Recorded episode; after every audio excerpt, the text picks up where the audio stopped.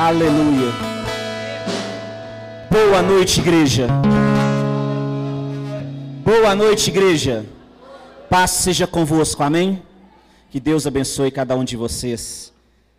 Glória a Deus, né? Estamos aí um pouco acelerado com o culto, devido aí ao decreto que ainda está em vigor pela prefeita de Contagem. Nós não podemos ultrapassar muito do horário das 20 horas.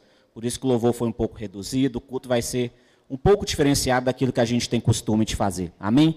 Mas o agir de Deus não vai ser diferente. Meu Deus, tem ninguém aqui.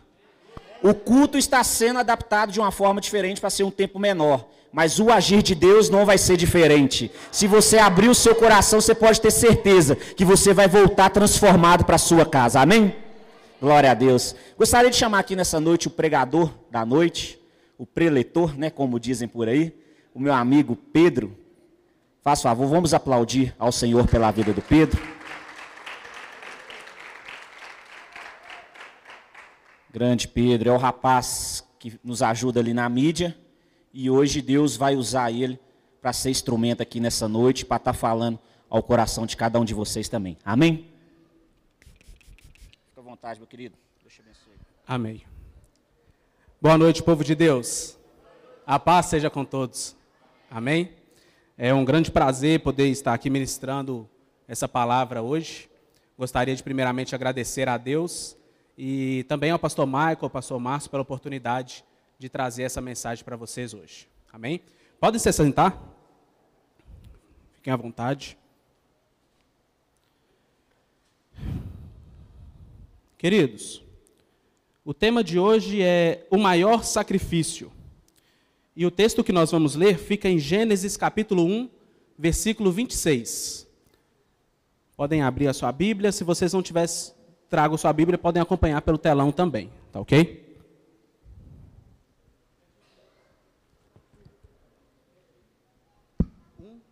Gênesis 1, 26.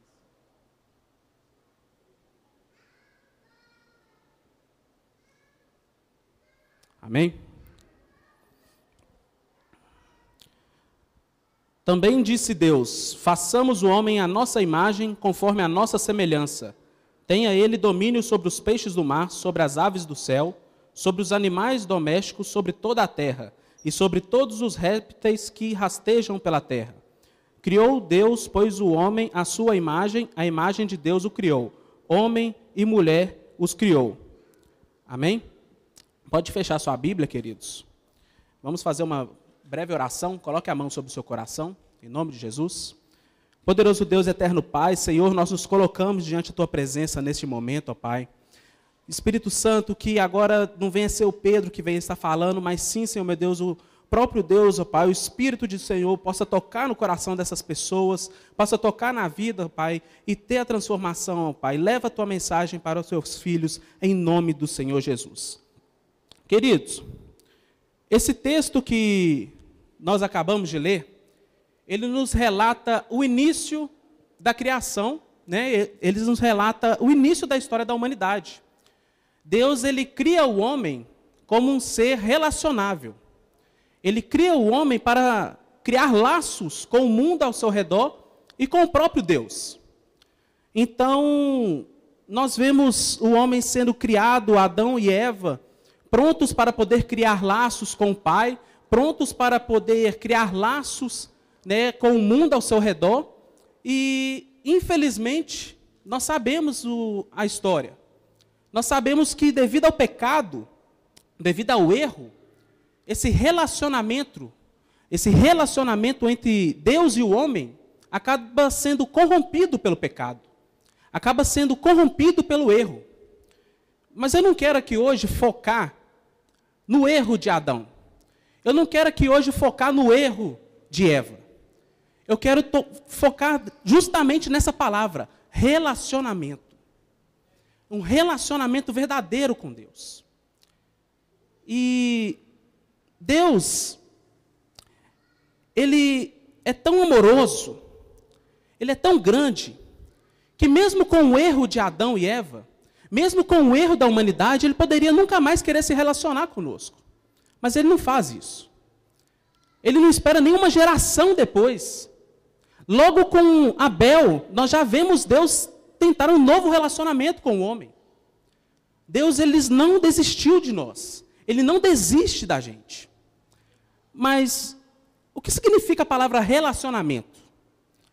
A palavra relacionamento, de acordo com o dicionário Novo Mundo, significa uma contínua ligação ou associação entre pessoas. Ou seja, um relacionamento de Adão, ele era uma contínua ligação com o Pai. Era uma contínua ligação com o Espírito. Tanto que é nos é relatado na palavra que Deus, na viração do dia, ele tinha um momento para falar com Adão, ele havia um momento para poder conversar com Adão, para ter um momento com Adão e Eva. Mas devido ao pecado, isso foi prejudicado. Isso foi rompido. Isso foi corrompido. E mesmo assim, Deus não desistiu da humanidade. Deus, ele não desistiu do homem. Nós vemos Deus estar ali tendo um relacionamento com Abel, com Noé, com Moisés, com Abraão, com Isaac, com Jacó, com o povo de Israel. E hoje nós podemos ver Deus ter um relacionamento comigo e com vocês.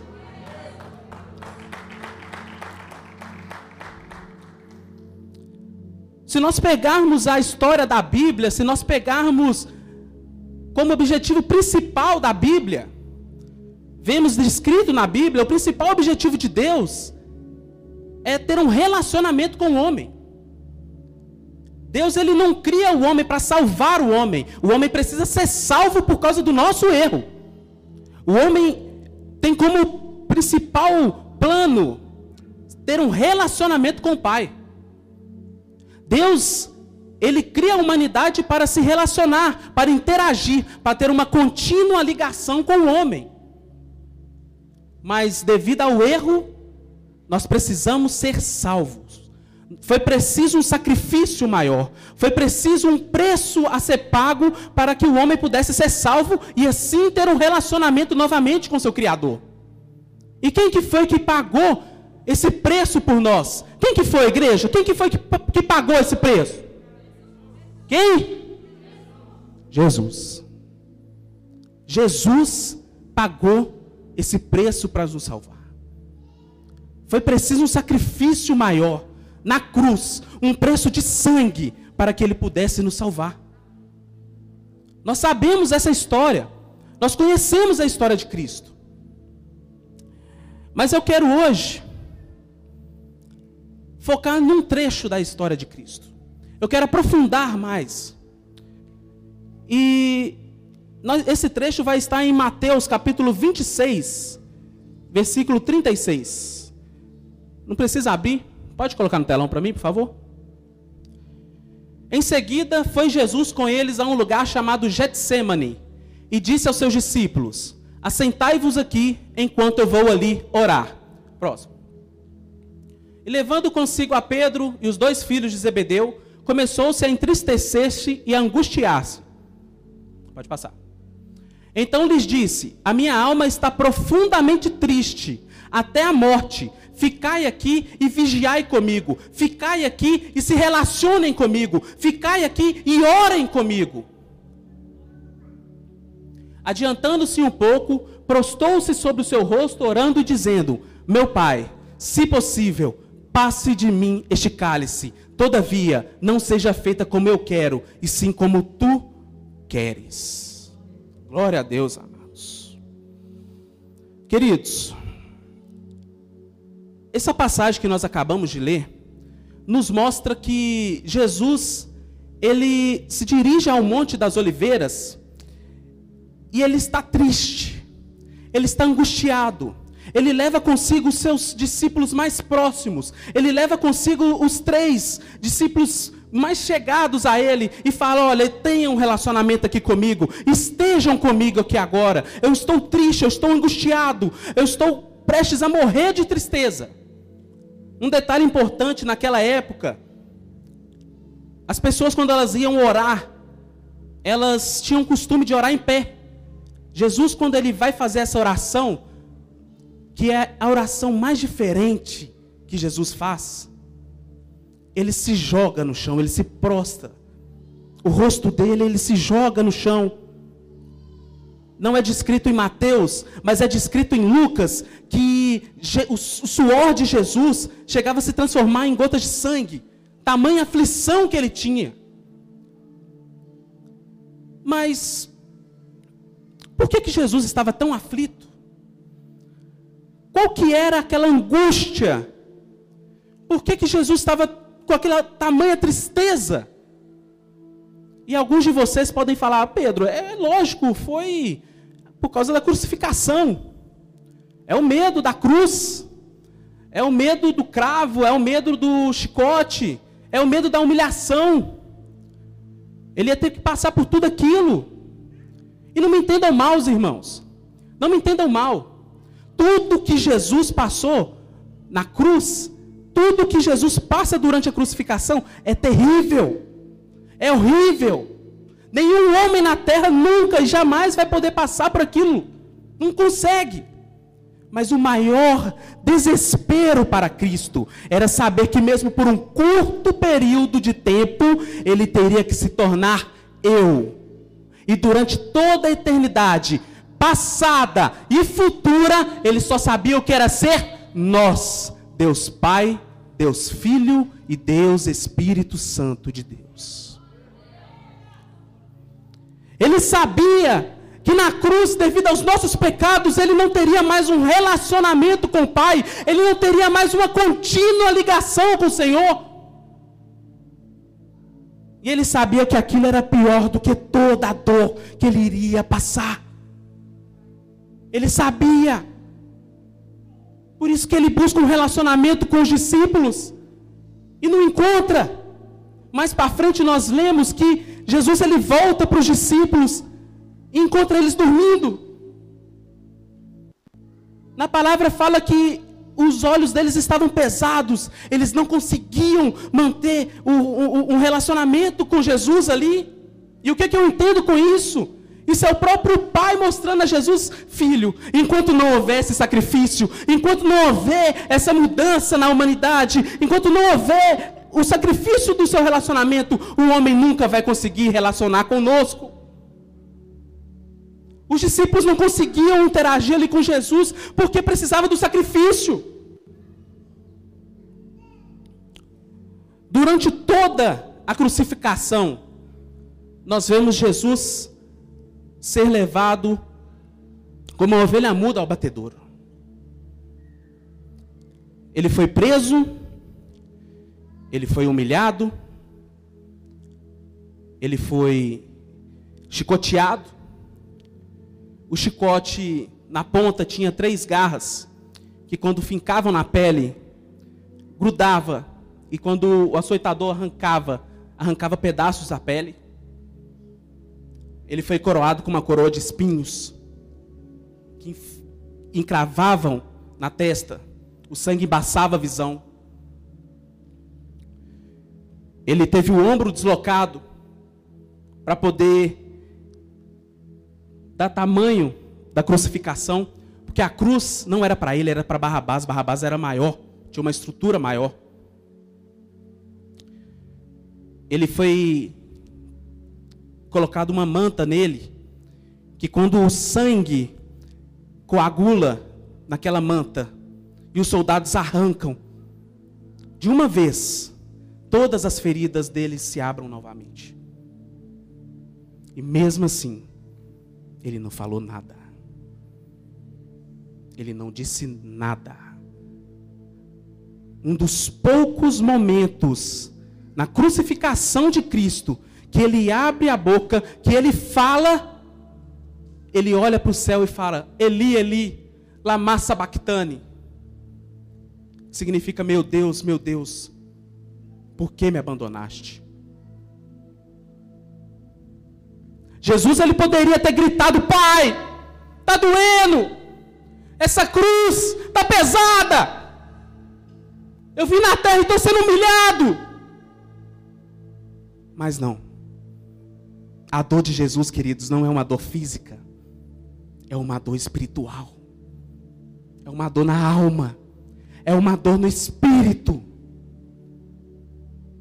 Jesus ele sabia que ele ia ressuscitar.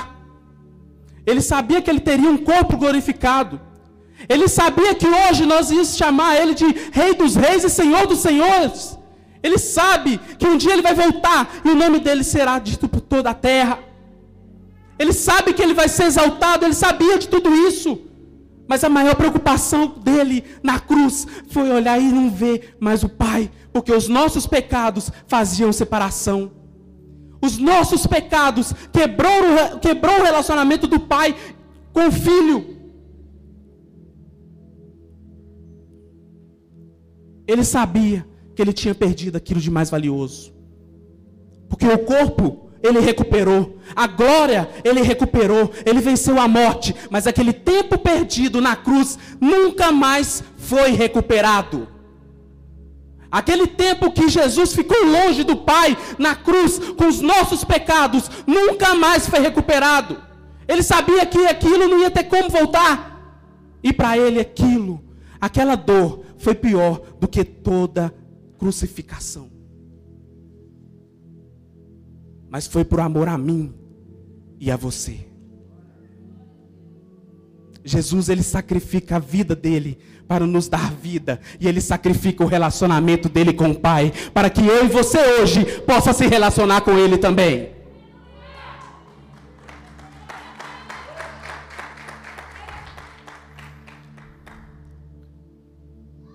Adão sentiu a mesma dor da quebra do relacionamento com o Pai. Adão, Adão quando ele é expulso do jardim, ele tem a mesma dor. Ele tem a mesma dor que Cristo quando é afastado do Pai. A diferença é que a dor de Adão é consequência do pecado e a dor de Cristo é consequência do amor. E quantas vezes nós trocamos o nosso relacionamento com o Pai? Coisas fúteis, por bebida, por cigarro, por drogas, por um motel, por um relacionamento, por uma desavença na igreja que você estava, por causa de uma briga, por causa de fofoca. Aquilo que Jesus mais valorizou, aquilo que Jesus mais doeu de perder, é aquilo que nós desprezamos com tanta facilidade.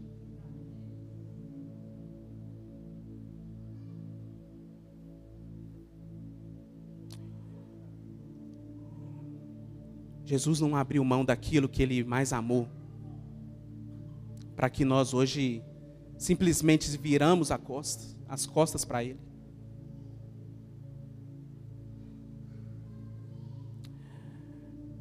O primeiro, para finalizar, tá pastor. O primeiro grande acontecimento na humanidade, na história da humanidade, é a criação do homem e o início do relacionamento dele com Deus. O segundo maior grande acontecimento na humanidade é a crucificação e a ressurreição de Jesus.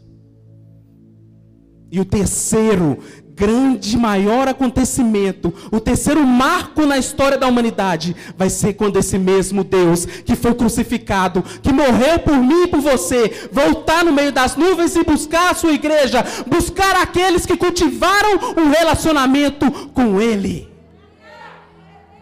Então não abram mão, irmãos.